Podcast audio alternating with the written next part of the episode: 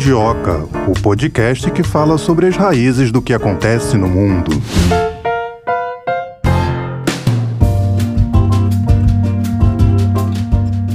Vamos embora encerrar a semana então, Melina. Como acontece aqui tradicionalmente às sextas-feiras, vamos falar sobre continente africano. Hoje, especificamente, tendo como gancho um assunto que veio à tona agora no início de 2023. Burkina Faso foi excluído da AGOA, uma lei norte-americana que permite aos países africanos exportarem para os Estados Unidos sem pagar taxas alfandegárias. Então, vamos tirar dessa notícia e ir mais mais além, ir na raiz falando sobre a relação dos Estados Unidos com os países do continente africano, né? Pois é, Thay, vamos sim, vamos falar sobre como que a Burkina Faso ficou prejudicada pela exclusão do AGOA, se é que ficou. Um dado interessante também que você, Mundioker, se acompanhar esse episódio até o final vai saber, para quem a Burkina Faso exporta mais, qual é o tipo de produto, será que é bom um país é, ter quase 100% da sua exportação para outro país específico? Será que não é bom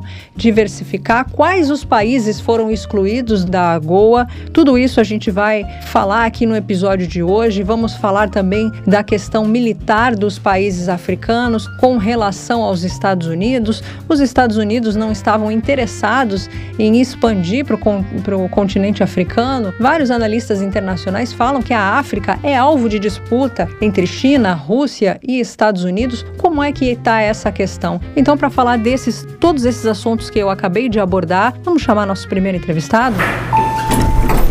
Professor Tairá Endo, professor da Universidade Jean Piaget em Angola e doutorando em Economia Política Mundial também pela UFABC. Tudo bem com o senhor? Sim, tudo bem, Melina. Obrigado pelo convite para participar novamente do Mundioca. Professor, você pode explicar para a gente o que, que é o AGOA? Sim, é, na verdade, antes de explicar o que é o AGOA, eu gostaria aqui de fazer uma contextualização do, da relação entre Estados Unidos e África para poder simplificar e esclarecer melhor o meu argumento em relação ao AGOA.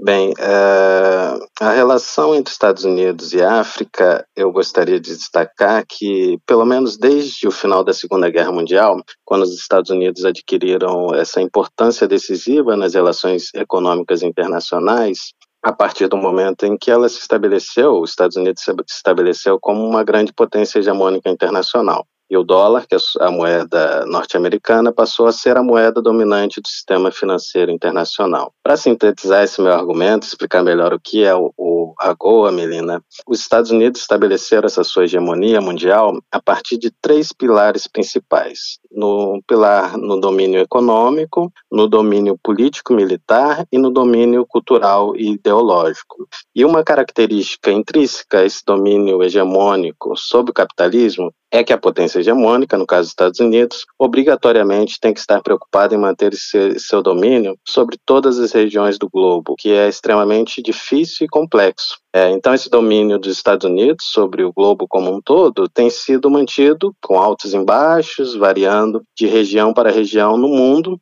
como eu disse, há pelo menos 70 anos, desde o fim da Segunda Guerra Mundial. Eu diria que do ponto de vista do pilar, um dos pilares, né, que é o domínio cultural ideológico, a expansão da indústria cultural norte-americana, com seus cinemas, cadeias televisivas e seus braços jornalísticos, não tem paralelos e quase não há disputa nas regiões pelo mundo desse domínio cultural ideológico, embora exista regiões que não tenham sido afetadas totalmente por esse domínio cultural. Mas do ponto de vista econômico e o outro pilar político e militar, a disputa em várias regiões pelo mundo é intensa e extensa, né? E em África também, não como não poderia deixar de ser, né? Mas apresenta suas é, particularidades. É dentro desse contexto que é, surge o AGOA, né, continente africano. Nesse período de estabelecimento da hegemonia norte-americana sobre o mundo, do final da segunda metade do século XX até os anos 2000, é, o continente africano passou por um período turbulento, né, com guerras pelas suas independências, guerras civis e várias crises econômicas que não permitiram que o exercício do poder americano, hegemônico do poder americano internacional, fosse exercido, desculpe a redundância, de forma inconteste no continente, principalmente durante a Guerra Fria. Com o fim da Guerra Fria e o encerramento da disputa com a União Soviética, abriu caminho para o estabelecimento quase total dessa hegemonia norte-americana em seus três pilares pelo mundo todo, os pilares econômico, político, militar e cultural. Só que nos anos 90, a estratégia americana para o continente africano passava pela ação dos organismos financeiros multilaterais, como o Banco Mundial e a FMI, e a exigência de reformas estruturais, políticas e econômicas pautadas pelo neoliberalismo, pela imposição da democracia multipartidária e dos direitos humanos. Mas as relações econômicas e comerciais com o continente africano permaneceram muito pouco expressivas. E aí, assim, passei por esse périplo todo, é que surge em 2000 o AGOA, que é a Lei do Crescimento e Oportunidade para a África. É uma tentativa é, norte-americana de incrementar essa sua estratégia hegemônica mundial em seu pilar econômico para a África subsaariana. É uma lei que foi promulgada pela primeira vez em 18 de maio de 2000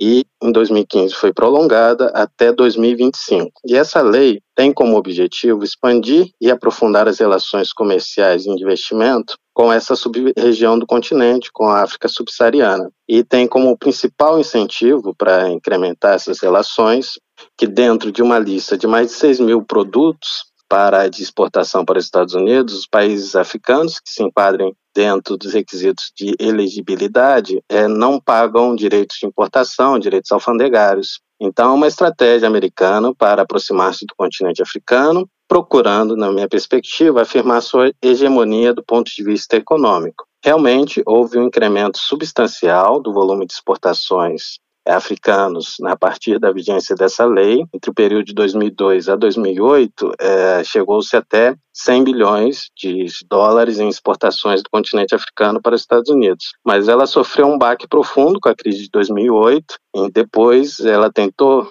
houve um processo de recuperação, mas muito pouco. Em 2017, isso, esse número baixou para 39 bilhões de dólares. E é, desde o segundo governo Obama, essa relação de abertura dos Estados Unidos para exportações do continente africano comprimiu-se sem conseguir se recuperar até o momento e houve uma baixa ainda maior durante o governo de Donald Trump. E quais são os países que fazem parte do AGOA? Bem, o AGOA é uma lei que é aberta para todos os países da África subsaariana. Mas tem um porém, né? Desde que esses países cumpram com os requisitos de elegibilidade, que podem ser desde questões burocráticas, comerciais, como modelos de fatura, certificações internacionais, até questões mais subjetivas de governança, corrupção ou a questão de direitos humanos. E essa elegibilidade dos países, ela é revista anualmente pelo governo americano e por isso os países elegíveis podem variar de ano ano e na verdade tem variado, em torno de 37, 38 até 40 países ao sul do Saara. O que, que quer dizer que desde o início da vigência da lei em 2000, alguns países já foram excluídos, como em alguns momentos a República Democrática do Congo, a República Centro-Africana e a Gâmbia, que foram excluídos, depois reintegrados como elegíveis, e mais recentemente a Etiópia, a Guiné-Bissau e o Mali é, foram excluídos, e mais recente ainda, no início desse ano, em 2023, o Burkina Faso.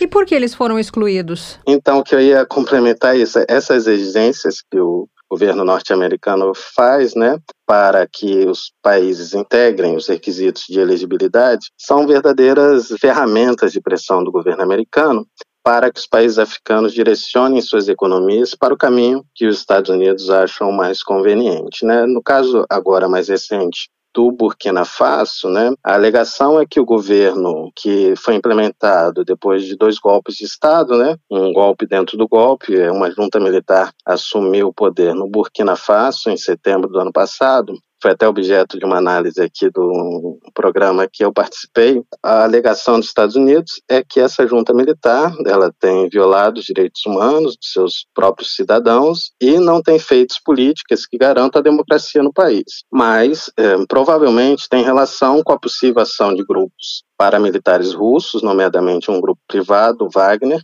no combate ao Estado Islâmico, que tem causado instabilidade no país há pelo menos sete anos. Em outubro do ano passado, o governo americano lançou um alerta para essa junta militar, que assumiu o poder em setembro, para esse novo governo não se aproximar desse grupo privado russo, né?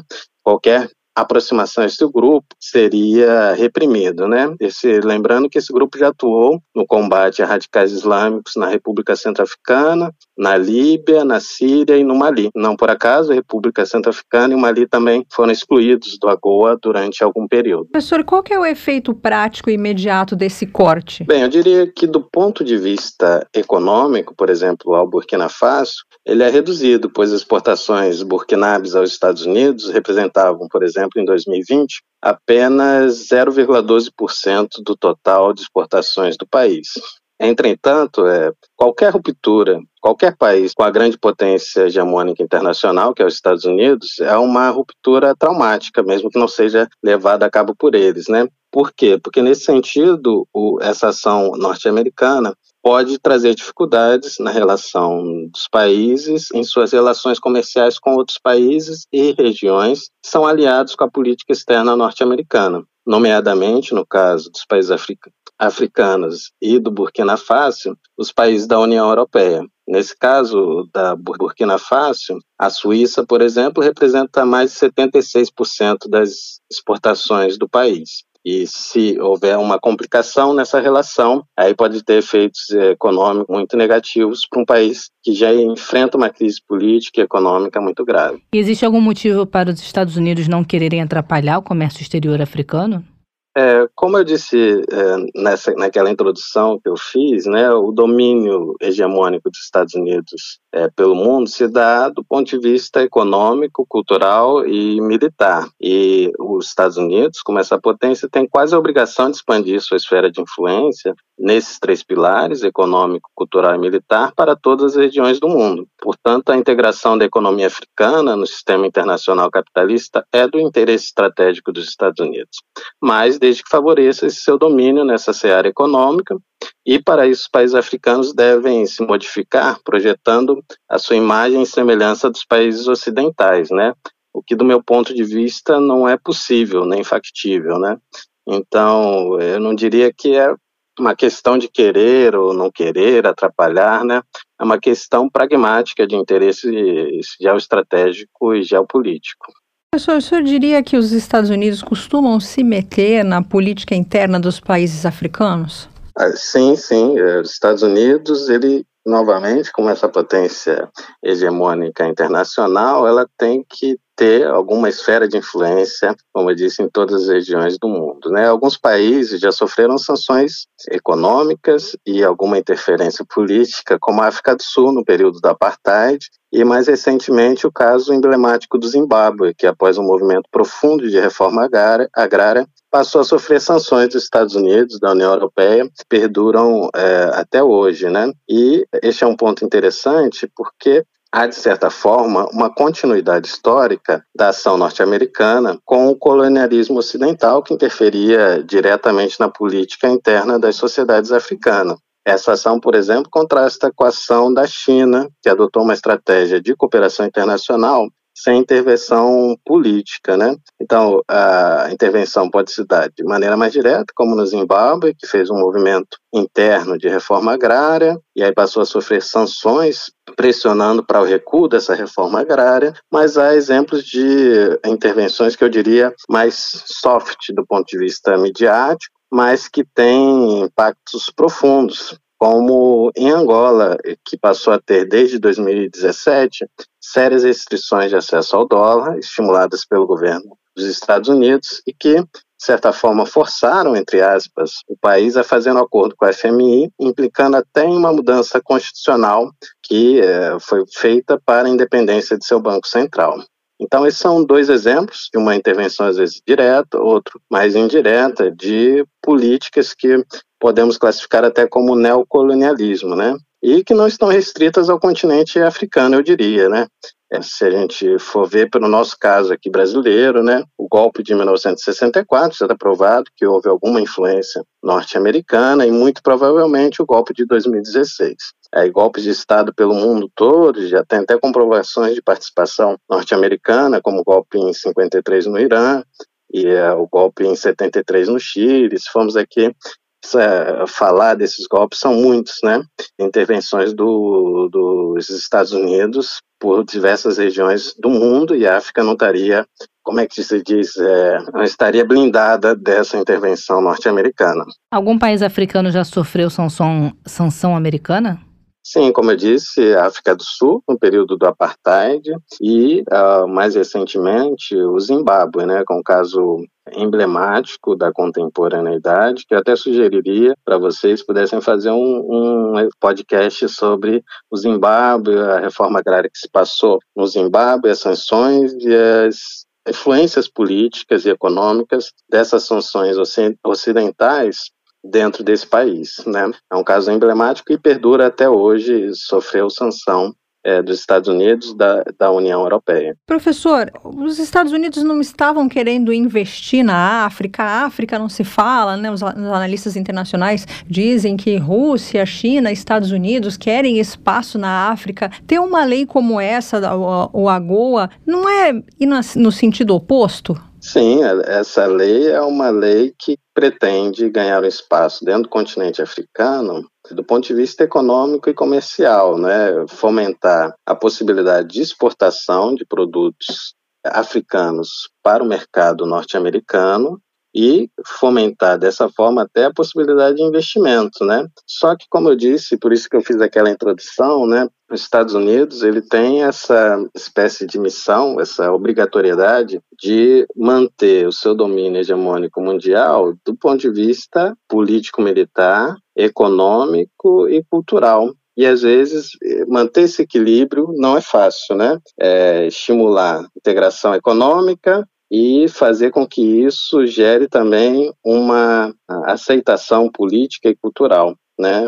Movimentar isso tudo não é fácil. Então, é uma série de variáveis que o, o governo dos Estados Unidos tem que movimentar. Agora, eles é, se for necessário, para manter a sua hegemonia, investir no continente africano, o governo dos Estados Unidos e a economia norte-americana, o setor privado norte-americano, vai investir. Como, por exemplo, historicamente, vou falar novamente em Angola, que eu, que eu conheço melhor, né? Mesmo no período da Guerra Fria, que Angola era governado por um partido próximo à União Soviética e de Cuba, havia dentro de uma região, a região de Cabinda, petrolífera, investimentos das grandes petrolíferas ocidentais norte-americanas nunca pararam e havia uma relação comercial ali é, forte, como tem até hoje. Então, acho que são questões pragmáticas, né? Se for do interesse e da necessidade de fazer investimentos, investimentos vão ser feitos. O AGOA foi uma estratégia para tentar abrir a capacidade dos Estados Unidos de se inserir economicamente, comercialmente no continente africano. Se for fazer um balanço dos 20 anos, 22 anos de vigência do AGOA, essa estratégia não foi completamente positiva. Como eu disse, teve um baque em 2008 com a crise econômica internacional que não permitiu que uh, essa interação continuasse em crescimento. E essa exclusão do Burkina Faso do AGOA traz algum impacto negativo para o país africano? Sim, é, pode trazer. Diretamente aos Estados Unidos, não, né? Porque a relação comercial de exportação da Burkina Faso era muito reduzida, tanto até para a economia burkinabe e também mais ainda para a economia norte-americana. Mas é, os Estados Unidos, ele, como essa potência hegemônica mundial, ele arrasta todos os seus aliados. Então, se ele forçar a que outros países também rompam relações comerciais ou excluam a possibilidade de exportação de produtos do Burkina Faso, isso pode complicar economicamente o país, sim. Professor, quais são os países africanos que são aliados dos Estados Unidos, amigos dos Estados Unidos? Do ponto de vista político-militar, isso é algo que eu não falei, né? Uh, o AGOA é uma estratégia para aproximação econômica dos Estados Unidos ao continente africano, e os Estados Unidos, em 2007, também lançou um, uma estratégia para que se aproximasse também do ponto de vista político-militar do continente africano, que é o AFRICOM, Comando dos Estados Unidos para a África, que é um dos nove comandos de combate unificado regionais das Forças Armadas norte-americanas no mundo. É um dos nove, lá no continente africano. E nesse pilar, do domínio hegemônico norte-americano, dois países se destacam como peças centrais, que é o Djibouti e o Níger, onde existem algumas bases eh, militares do, no continente, seguidos da Nigéria e do Quênia. E ressalto que já são pelo menos 34 bases eh, norte-americanas no continente conhecidas, né? Com exceção da região austral, que ainda não possui bases militares estabelecidas. Né? Mas esse apoio, eu não diria que são ostensivamente ou aliados ou amigos, né? por exemplo, Djibouti, que tem essa importância dentro do Africom, também possui uma base, a única base do, no continente, da China. Então não é uma aliança ostensiva ou amigável, é, nem certa. Eu diria que são aí aliados circunstanciais, embora tem essa, essa importância estratégia dentro desse braço desse dessa desse Africom que é um braço estratégico dos Estados Unidos do ponto de vista político militar do ponto de vista daquilo que é o pilar econômico quatro países africanos se destacam né? África do Sul Egito Nigéria e Marrocos que do ponto de vista das relações comerciais ainda são pouco expressivos no cômputo geral da balança comercial norte-americana, representando apenas um pouco mais do que 1% das exportações e também 1% das, das importações norte-americanas em 2020. Esses quatro países são os principais, né? Então eu diria que eu não classificaria nenhum país africano como ostensivamente ou como amigo é, histórico dos Estados Unidos, como seria o caso de Israel no Oriente Médio ou do Japão na Ásia, nem também como inimigos, né, como o Irã, no Oriente Médio também, a Venezuela e Cuba na América Latina, que são classificados, pelo menos de, maneira mais visíveis, né, como amigos ou inimigos dos Estados Unidos. África, eu diria que eles têm essas relações às vezes mais próximas, às vezes mais com mais atritos, mas de maneira muito mais circunstancial. Já que o senhor tocou nesse tema militar, eu queria te perguntar se os Estados Unidos têm interesse em armar grupos com interesses políticos, não sei, para quem sabe combater o Daesh? É, é, armar grupos privados, né, o governo, essa, essa questão vai ficar sempre no submundo, né? A gente nunca vai ter informação fidedigna sobre isso, eles não falariam isso abertamente, né? É, mas é possível. A gente sabe de grupos privados, por exemplo, russos, como eu já citei, do grupo Wagner, que têm atuado, isso é notório, né? Mas abertamente assim, eu não tenho conhecimento sobre a ação é, americana nesse sentido. Agora, é lógico que a retórica norte-americana e ocidental para intervenções, por exemplo, na região do Sahel, com ação é, de grupos radicais islâmicos, né, a retórica se fortalece no sentido de tentar fazer com que os governos desse país é, consigam combater esses grupos com ajuda ocidental. Né? Então, há uma possibilidade maior de forçar e usar essas bases militares que já estão lá no sentido de, fazer esse combate a esses grupos, né? Então, há, dentro desse ponto de vista, há sim uma disputa aí é, mais ou menos clara entre a estratégia ocidental e norte-americana e a estratégia, diria assim, russa nesse sentido. Voltando a falar um pouco da situação do Burkina Faso, professor, além dessa exclusão do AGOA, o país também foi excluído do programa regional Mangrove Capital Africa. É, o que, que isso significa? É, isso foi logo depois né, do, do golpe militar. Eu, era uma ajuda, parece, 500 milhões de dólares norte-americana.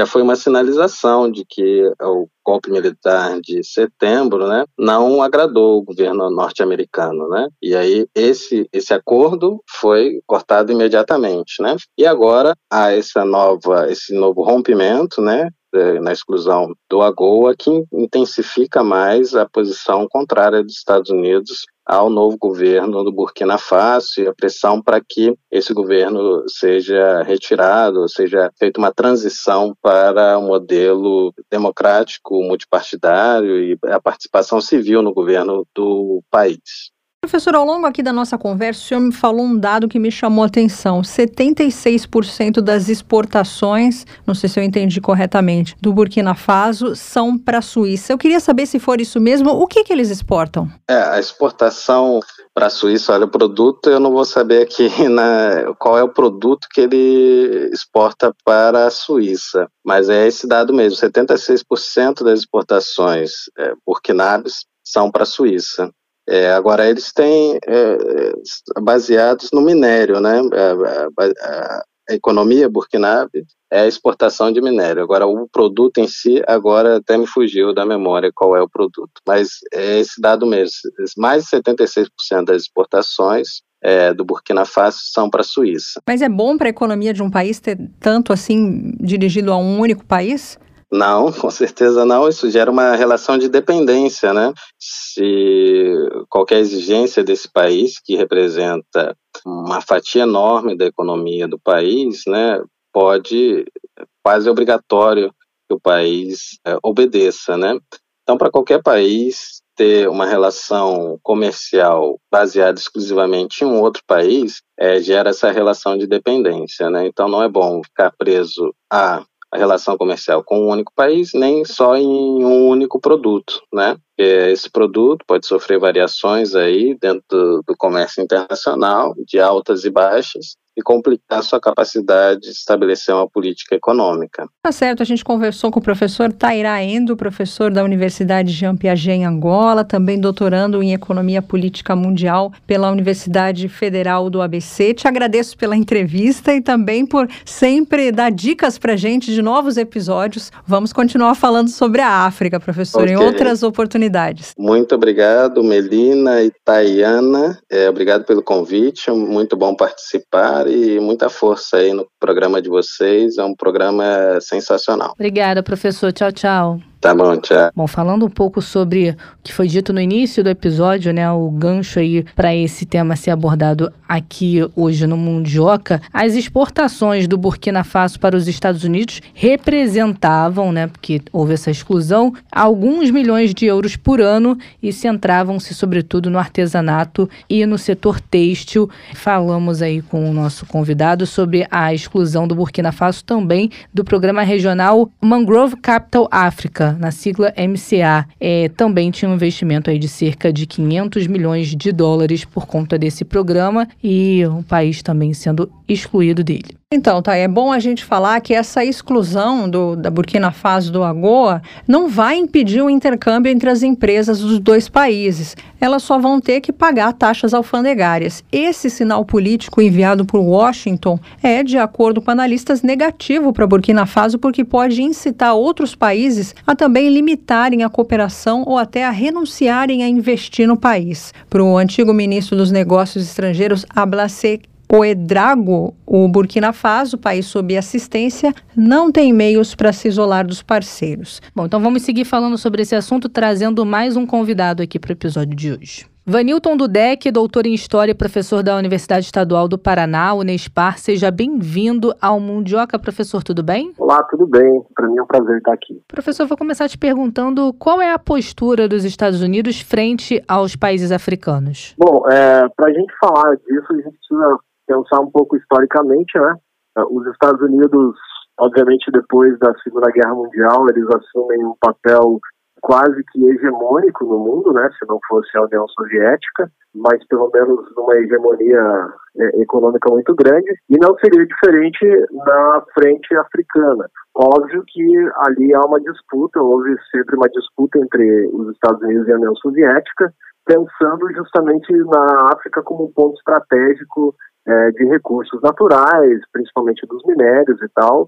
E aí, portanto, assim como em várias outras partes do mundo, os Estados Unidos vai ver a África como um lugar para extrair riqueza e tentar justamente fortalecer a sua economia interna e também é, fortalecer os Estados Unidos globalmente, né, pensando que seria mais interessante os Estados Unidos no lugar da União Soviética, principalmente pensando naquele contexto da Guerra Fria, onde a maioria dos países africanos começam a conseguir as suas independências, né? E aí, nesses contextos de independência, havia essa disputa para ver sobre qual uh, país, o país que se tornasse independente, né, sobre qual ideologia, se seria o capitalismo norte-americano ou o socialismo soviético que esse país adotaria. Então há essa disputa dentre esses vários grupos de, de independência dos Estados Unidos, é, da África frente né, aos Estados Unidos e à União Soviética. E obviamente os Estados Unidos vai atuar muito forte ali para tentar conter o avanço do socialismo soviético naquele continente. Embora não, não vá dar tão certo assim, né? Porque muitos países vão ficar sob a, a, é, a tutela, o apoio da União Soviética, né? Vai ser construído uma grande frente da União Soviética naquele continente. E aí, portanto, vai haver uma forte influência soviética ali, né? Mas intelectualmente já havia uma aproximação uh, anterior, né? Uma vez que a maioria desses grupos de independência africanos, eles vão acabar se influenciando por é, imigrantes né, é, africanos que foram até os Estados Unidos e lá estudaram em universidades e tal, e essa ideologia é, progressista vai se espalhar também por aquele continente. Hoje em dia se disputa muito a África, é pelo que? É pelo mercado consumidor? É, eu não diria que seria só, somente isso. Lógico que sempre foi também, né? Mas a África é, acaba se tornando também é, um, um, local de disputa, continua sendo esse local de disputa econômica, principalmente pelos recursos né, é, naturais que o continente dispõe, né, aí avançando mais para o petróleo e, e continuando ainda nos minérios de forma geral mas também ainda continuando nessa questão da rede de influência, né? Então, uma vez que você tem, principalmente na África subsaariana, né? Então, um monte de países ali que é, ficam dependentes economicamente do, do resto do mundo, da Europa, dos Estados Unidos e hoje da China e da Rússia. Então, os Estados Unidos pensando nessa questão global para não perder a frente hoje, agora, é, com a China, né, é, vai procurar buscar manter a sua influência nesse país, né,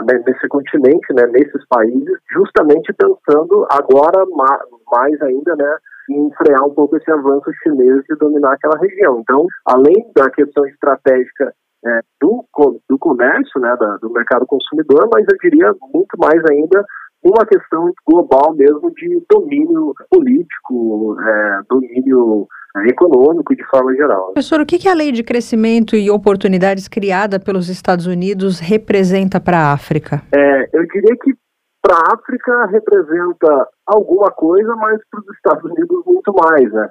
É, uma vez que essa lei, né, que vai ser uh, implementada pelos Estados Unidos lá no início do século, né, ela vai buscar uma aproximação né, dos Estados Unidos com a África a partir do estabelecimento de fim de taxas alfandegárias né, para produtos africanos nos Estados Unidos, é, demonstrando mais ou menos, eu, eu, não gosto muito dessas comparações históricas, mas é para a gente ter um, um, mapa mais geral, é mais ou menos aquilo que os Estados Unidos fez com o Plano Marshall na Europa, logo depois da Segunda Guerra Mundial, é o que essa lei representa na África, né? ou seja, uma tentativa de, a partir dessa aproximação financeira, essa aproximação econômica, é, tentar colocar os africanos, né, os países africanos, sob tutela dos Estados Unidos. Então, eu diria que o ganho foi, tem sido muito maior para os Estados Unidos do que exatamente é, na prática para os africanos. É, uma vez que a gente vai ter o, além desse, desse é, programa implementado lá no início do, do século XX, do, do,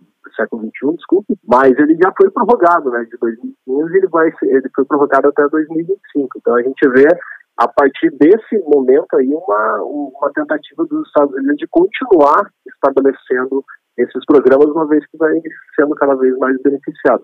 Mas quando a gente olha para os locais aonde ele foi implementado, para os países onde isso foi implementado, pouco se alterou no, no, no, quesito de se criar realmente indústria forte, de se criar produção, de, é, produção industrial que seja oriunda realmente do continente africano, mas continua ainda com essa questão de importação né, de commodities e tal. Na sua opinião, de alguma forma, essa lei ajudou a impulsionar a economia de alguns países africanos? Eu diria que de alguns sim, claro né, impulsiona sempre que a gente vê é, um ciclo de commodities vantajoso globalmente né, no resto do mundo, a gente vê esses países que, que mantêm essas exportações de commodities, eles acabam se beneficiando economicamente. Foi o caso do Brasil, por exemplo, né, na, na, no início dos anos 2000 até aí é, a década de 10 aí, do nosso século, é, e é o caso dos africanos nesse momento. No entanto, é, a longo prazo, né, de, de, se criar realmente uma estrutura econômica que vai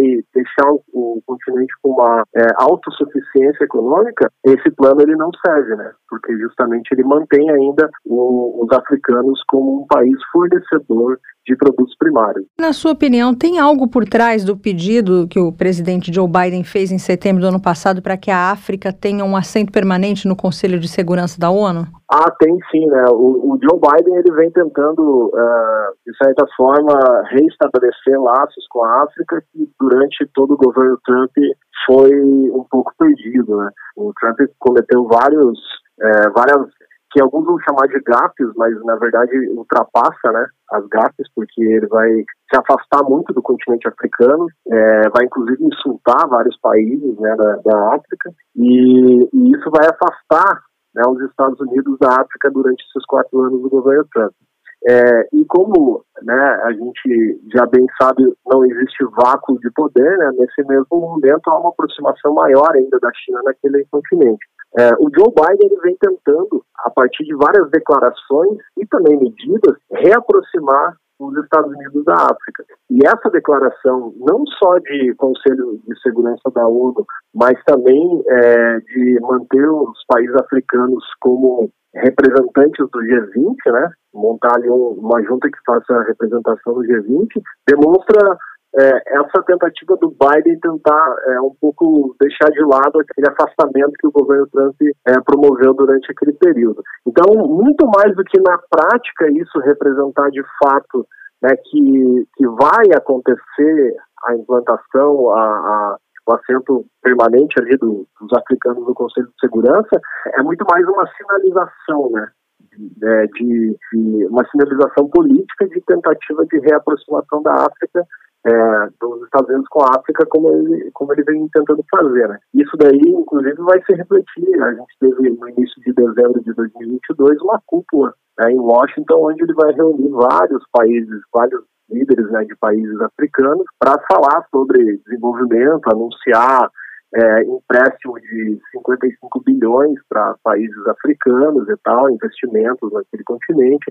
Alguns deles já estão ocorrendo e tal, então já são coisas é, que já estão ocorrendo, mas é, é uma sinalização, né? E uma sinalização, eu diria que é, até menos para os africanos e muito mais para a China, né? para dizer, ó, a gente ainda está no jogo, a gente se mantém né, como um, um, país que tem justamente essa política de intervenção, de procurar é, intervir e também né, ter algum controle mais forte sobre essas outras áreas do mundo que não só as áreas mais comuns, como na América e na Europa e tal. Qual a importância dessa região aí do continente africano, professor, para essa disputa aí envolvendo os Estados Unidos e China pela hegemonia global? É uma área estratégica de muita relevância? É, então, estrate...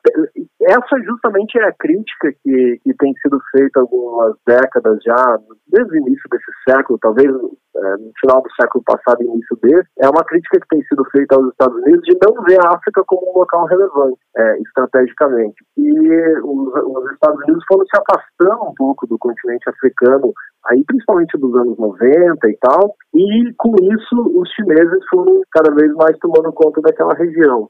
E aí, como eu falava anteriormente, hoje o Biden já vem de outra forma, né? Inclusive já, obviamente, escutando essas críticas que vêm sido, sendo feitas aí aos Estados Unidos há algum tempo, de que, embora não seja militarmente estratégico, mas deixar uma região tão importante do mundo sob domínio ou uma influência muito maior dos chineses é um grande problema para os americanos, né? Então, justamente, quando os americanos vão re tentar refortalecer né, aquilo que vai chamar de, de AFRICOM, né, que é o United States of, é, Africa Command, né, é, isso justamente é uma, uma, uma, tentativa, né, um sinal de que o que eles estão querendo fazer ali.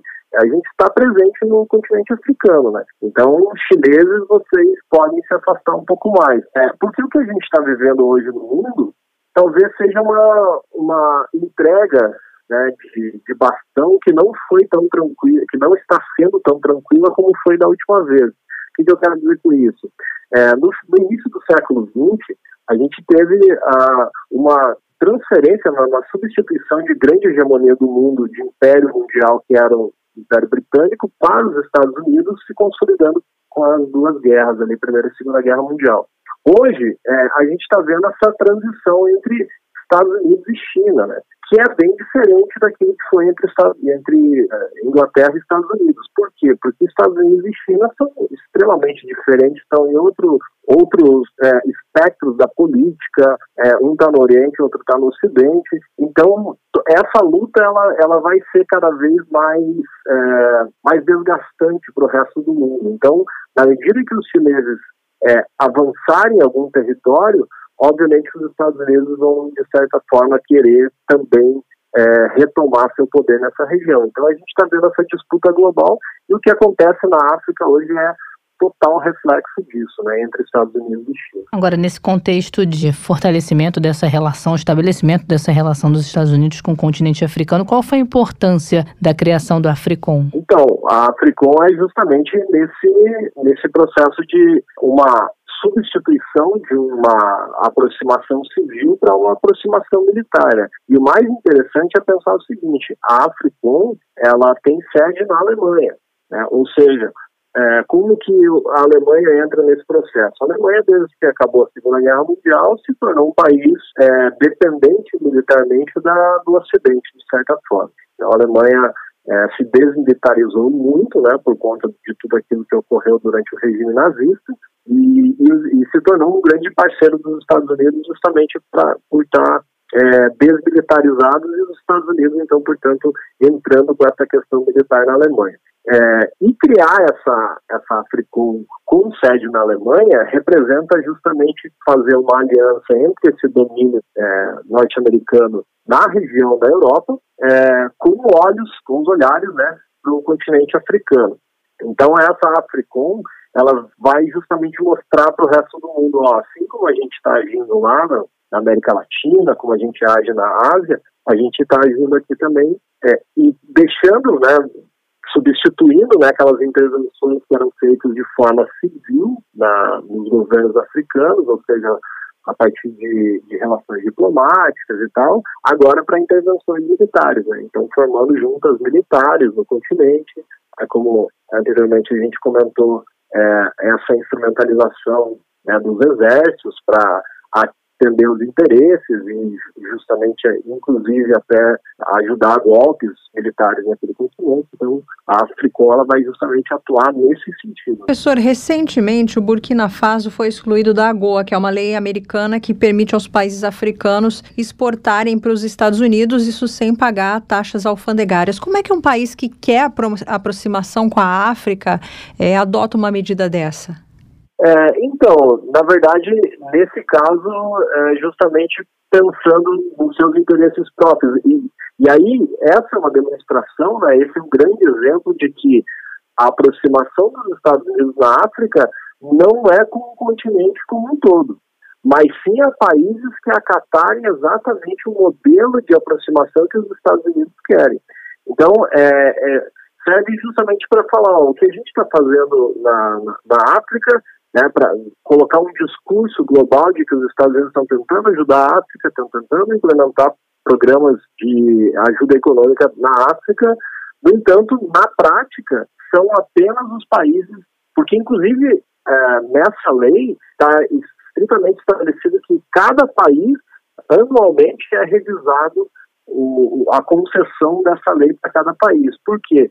Porque justamente os países que não atenderem aos interesses e aos produtos né, que os americanos querem que eles façam justamente essa, essas exportações, é, eles possam ser retirados, que é o caso de Burkina Faso. Então, ou seja, países que não atenderem aos interesses internos norte-americanos, eles vão ser excluídos, mas o, o, o, programa como um todo, ele continua existindo de forma, né, pelo menos para os olhos do mundo, terem uma uma ideia de que os Estados Unidos agem positivamente na África, mas que na prática a gente percebe que não é bem assim. Além dessas coisas que nós citamos aqui nesse nosso bate-papo até agora, que o senhor pontuou dessa cúpula que vai ser realizada, desse pedido que o presidente Joe Biden fez para que a África tenha um assento permanente no Conselho de Segurança da ONU, atualmente o que os Estados Unidos têm feito, além disso, para poder reforçar as relações com o continente africano? É, a, a, última grande, a última grande medida foi justamente esse encontro de cúpula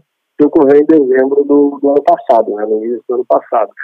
Se encontraram em Washington, se não me engano, foram 40 países ou próximo disso, é, africanos, líderes, em que eles estabeleceram algumas algumas metas ali de aproximação e de estabelecimento de relações comerciais e tal entre Estados Unidos e, e o continente africano. E aí ali o, o Biden vai fazer uma grande é, um discurso e um anúncio de várias quantias em dinheiro para cada país, vai totalizar em 55 bilhões de dólares. No entanto, é interessante a gente analisar o seguinte: em nenhum momento durante essa cúpula que ocorreu acho que em três dias, no início de dezembro, é, ocorreu alguma reunião bilateral, né, que é muito comum nessas cúpulas, quando há realmente interesse, né, ambos os países de, de estabelecerem relações das mais diversas formas possíveis, aproveitar essas cúpulas para fazer reuniões bilaterais. Mas isso não ocorreu, né? Ou seja, ocorreu apenas uma grande reunião de grupo, muito mais, né, a, ao meu ver, para que os Estados Unidos deixem transparecer de que eles estão criando algumas oportunidades para os africanos, do que na prática ouvir o que os africanos precisam de fato, né? Então, ou seja, é, os Estados Unidos estão tentando essa aproximação, estão cada vez mais tentando mostrar para o mundo que há essa aproximação, mas né, como a gente é, vê historicamente, pensando quase que sempre nos seus interesses próprios. Há uma diferença óbvia né, entre a, o método de republicanos e democratas. Né? Os republicanos deixam isso muito mais claro, né? essa ideia de que a América é o grande, a grande polícia do mundo. Os democratas eles têm uma forma diferente de fazer, mas que acabam fazendo a mesma coisa, né? Com, às vezes, inclusive, exportando ideias progressistas e tal, e, e, e tentando deixar é, essas relações no campo cultural também, mas que no final das contas acaba né, dando o mesmo resultado, que é justamente a tentativa de imposição de uma hegemonia global. Professor, um outro assunto que a gente não falou ainda, mas pode falar agora, é o convite do Biden para da União Africana pertencer ao G20 também no começo de dezembro. Será que o senhor pode comentar? É, acompanha esse processo, né? É até uma. Ocorreu algo é, muito parecido lá no, nos anos 60, quando a União Soviética faz um discurso muito forte na, numa cúpula da ONU, dizendo o seguinte, que é, todos os países do mundo deveriam reconhecer as independências dos países africanos. Aquele foi um discurso muito é, efetivo, que criou, foi muito positivo para a União Soviética manter uma influência na África naquele período. É, e, e tudo nas relações internacionais é isso, né? É criar a sensação de que você tem um interesse é, positivo para cada região do mundo. E o Biden ele se adiantou muito bem nisso, foi um ponto muito positivo para os Estados Unidos fazer esse curso, e sabe que na prática é difícil de acontecer, que cria pelo menos uma ideia de que os Estados Unidos antes da China, que seria hoje né, essa disputa hegemônica do, do mercado, do mundo de forma geral, antes da China, os Estados Unidos vem apoiando, então, portanto, o continente africano antes dos chineses se pronunciarem dessa forma. Então, até porque o, o, nesse, nessa fala do Biden, ele não vai falar só dos chineses, ele fala também né, dos países caribenhos, ele fala da América Latina como um todo. Então, ele está tentando demonstrar que os Estados Unidos olha de forma é, positiva para esses é, lugares. Essa tentativa dele, na sua opinião, ainda há tempo para poder revitalizar essa relação dos Estados Unidos com o continente africano diante desse cenário que a gente vê agora de uma concorrência da China e também da Rússia? Então, até porque a gente precisa pensar de várias. A grande dificuldade que a China tem de se aproximar de mais regiões do mundo, hoje não é nem questão econômica, mas eu diria mais que é questão cultural. E esse é o ponto positivo que os Estados Unidos têm e tiveram historicamente, construíram historicamente. Né? Então, portanto, né, se a gente pensar, os Estados Unidos conseguem é, manter uma, uma, grande influência na América Latina, na África, na Ásia, logo depois ali do pós-guerra. Isso não se deve somente à questão financeira, mas diria eu ainda mais que é uma questão, até é, a partir de uma questão cultural, né? A indústria cultural americana sempre foi muito efetiva nesse processo, na construção de toda essa narrativa é, norte-americana de modo de vida e tal. E, e, isso, obviamente, que na África já está muito estabelecido há muito tempo. Né? Então, eu diria que a grande dificuldade para os chineses de, de, é, de, de manter essa, essa influência direta na África é, não se dá nem somente pela questão econômica, que é uma disputa que vai ficar entre os Estados Unidos e eles, mas também pela questão cultural. Então, eu acho que esse processo é um pouco mais difícil para os chineses nessa, nesse quesito. Né? Então, a aproximação ela se dá também por, por meio da cultura, por meio da aproximação é, linguística, inclusive, né? que é a dificuldade que os chineses têm hoje em tentar manter essa hegemonia no mundo. É, no entanto, né, a gente a história ela vai sendo construída a partir de um, de um, processo, assim, que às vezes é mais rápido, às vezes é mais longo, mas ao que tudo indica é que os chineses, curto período de tempo aí, se tornarão a maior economia do mundo, e aí a partir disso a gente vai ver também uma tentativa dos chineses de aproximação cultural nessas regiões. Professor, essa, essa questão da língua, ela é forte? Os Estados Unidos conseguem ter uma penetração maior nos países da África onde se fala o inglês? É, justamente isso, né? É, a gente aqui no, no, Brasil não é tão acostumado, né? Mas você vai para qualquer lugar do mundo, eu diria, não só a, a, o, o, povo fala inglês, né? Todo mundo tem uh, o inglês como a segunda língua e, e quase que, né? E, tem locais aí que o inglês se torna quase que a língua primária, mesmo sendo já a língua oficial dos países. E na África não é diferente, né? Como a gente tem uma presença inglesa, né? do, do Império Britânico lá desde o século XIX, final do século XVIII, início do XIX para frente. Então tem muitos países lá que falam o, o inglês, né? Então isso ajuda de forma muito forte, né? E, e isso acaba incluindo também é, o modelo de consumo, aquilo que se, é, que, que, se lê, que se consome, que se estuda. Então tudo isso tem a ver com a, com a língua também, né? E já é, para os chineses é uma dificuldade grande não falar, mas em outras partes do mundo também.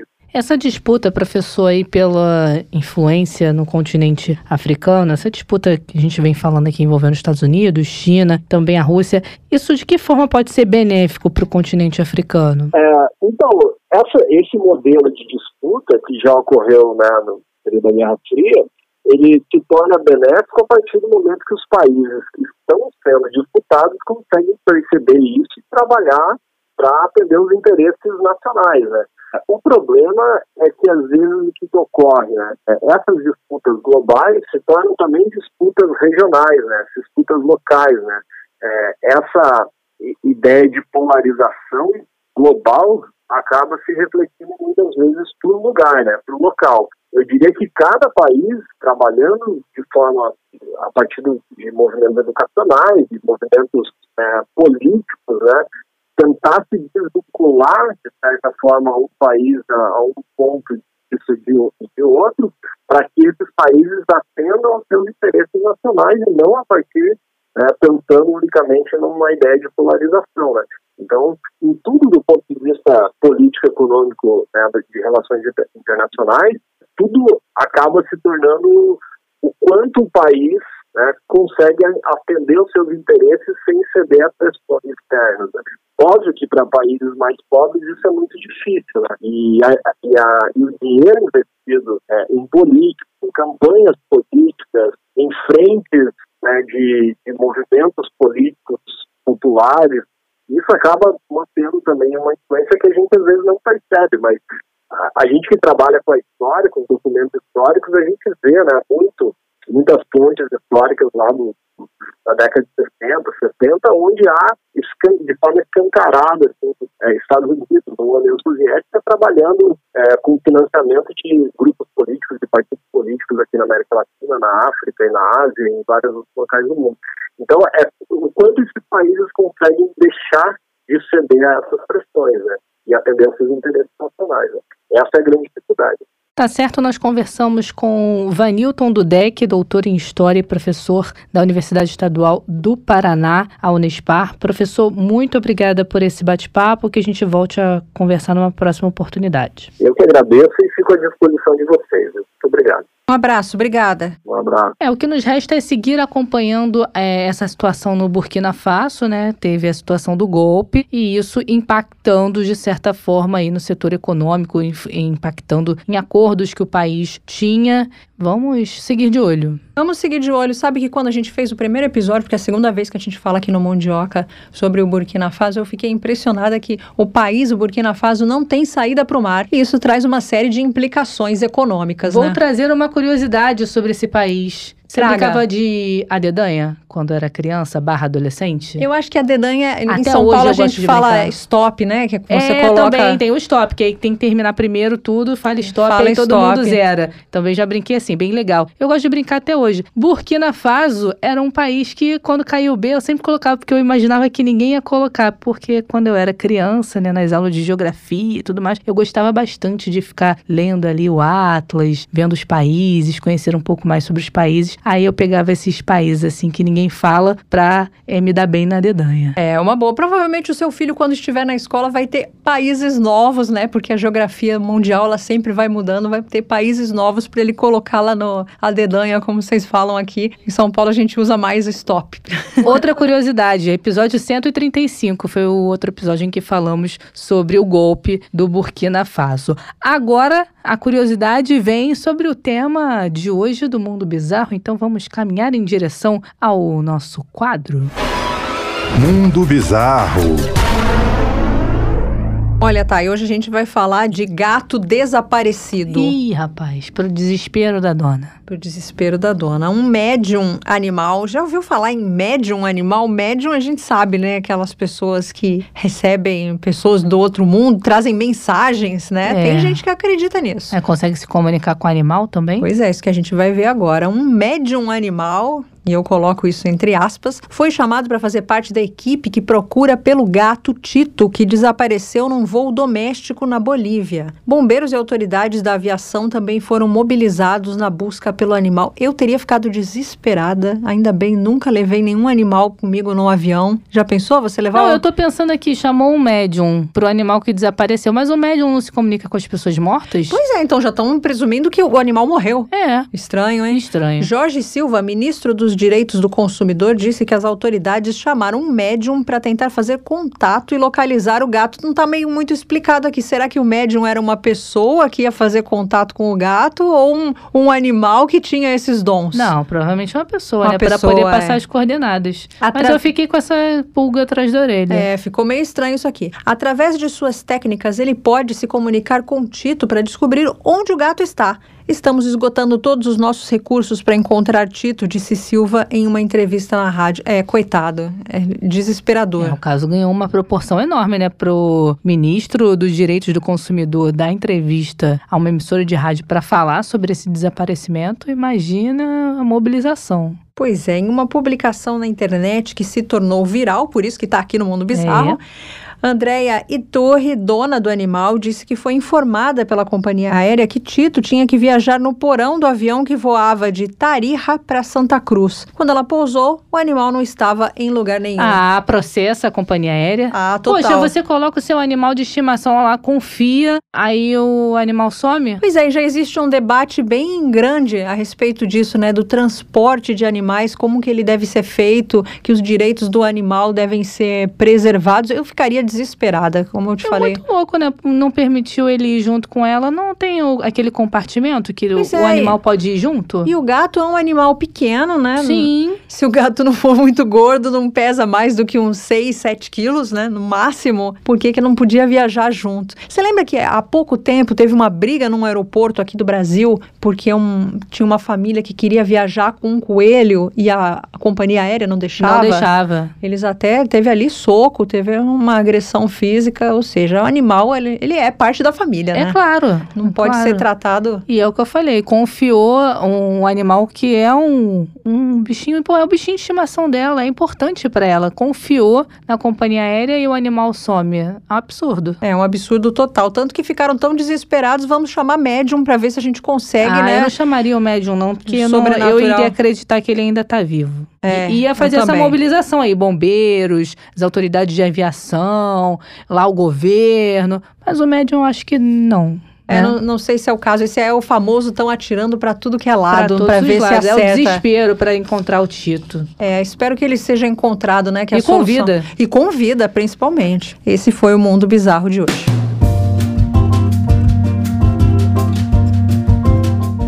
Isso, Melina. Mais um episódio chegando ao fim. Lembrando, não pode ir embora sem fazer aquele lembrete aos nossos ouvintes, né? Arroba Mundioca com K já foi lá, nosso perfil no Twitter. Aproveita, segue, comenta também com a gente, interaja conosco, fique à vontade, que o nosso perfil no Twitter é nosso. É meu, da Melina e seu também.